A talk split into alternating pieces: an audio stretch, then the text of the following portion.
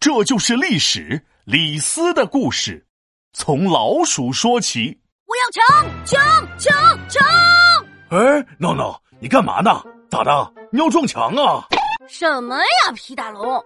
我说的是强大的强，我要像秦国一样变成地表最强。嘿，还地表最强？我看你是地下小强。皮大龙。好啦，我今天给你说个李斯的故事，他也有份帮助秦国变强哦。李斯几年几班的？快把他地址告诉我，我现在就去找他，教我变强。要找他，除非你有时光机穿越回战国。嘿嘿。时光机我没有，我我有皮大龙呀，他可是上知天文下知地理的五千岁的神龙啊！皮大龙，给我讲讲李斯的故事呗。嗯，既然你诚心诚意的问了，那我就大发慈悲的告诉你，李斯呢，原本只是一个芝麻小官，有一回。他去上公厕的时候，看见厕所里的老鼠在偷吃垃圾，一有啥动静，那是吓得抱头鼠窜呐。他们是吃也吃不好，穿也穿不暖，所以呢，长得又瘦又小。后来有一天，李斯到粮仓里视察。哎呦！发现这里的老鼠那是长得又肥块又大，粮食多到塞不下，生活幸福像童话。哈哈哈！这李斯是不是在拍动画片《猫和老鼠》呀？他怎么一直看到老鼠？啥猫和老鼠？天天就知道看动画片儿多听听历史故事。李斯当时心想。同样是鼠，为啥有的老鼠要吃垃圾，活得担惊受怕；有些老鼠却能吃大米，吃得肥嘟嘟的？就是就是，同样都是龙，为啥有的龙很大方，有的龙啊，比如皮大龙，却很小气呢？闹闹，你是不是皮痒了？好好的说老鼠，你扯到我干嘛？哎呀，这不是活跃活跃气氛吗？您继续讲，您继续讲。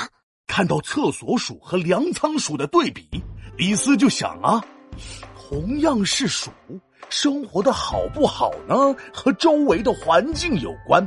做人也是一样，要想有更好的生活、更大的出息，就要去更好的环境、更大的平台里去。于是，李斯下定决心做一只肥老鼠。一边去！什么肥老鼠？人家决定当大官，参与治理国家，要在历史上做出一番大作为。他开始拜师学艺，努力学习。学成之后，他观天下局势，发现秦国才是最好的平台。嗯，我明白了，就跟老鼠从厕所跑去了粮仓一样，对不对？呃，差不多吧。李斯刚来粮仓。啊不不不，呃，是刚来秦国，就差点被人请出去了。原来呀，之前有人来秦国当间谍，偷听秦国的机密信息。秦王听从大臣们的建议，准备把外来的人都赶出秦国。啊，那李斯不是刚来就要走啊？这秦国三日游啊？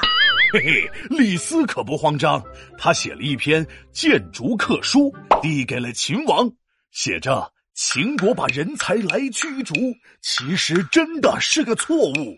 穆公曾把人才招募，无关国籍、才华、常驻，各国人才都来相助，秦国才能如此坚固。哇，这口才，这押韵，嗯，押韵不是李斯押的，是在下我押的。嘿嘿，你感受一下哈，领悟领悟精神。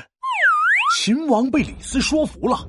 没有把各国的人才赶走，反而招揽天下人才，并且重用李斯。李斯呢，也为秦国做出了很多贡献，为后来秦国统一天下打下了基础。哎，拜拜拜拜！我现在要下楼看老鼠了，说不定啊，我也能学到什么道理呢。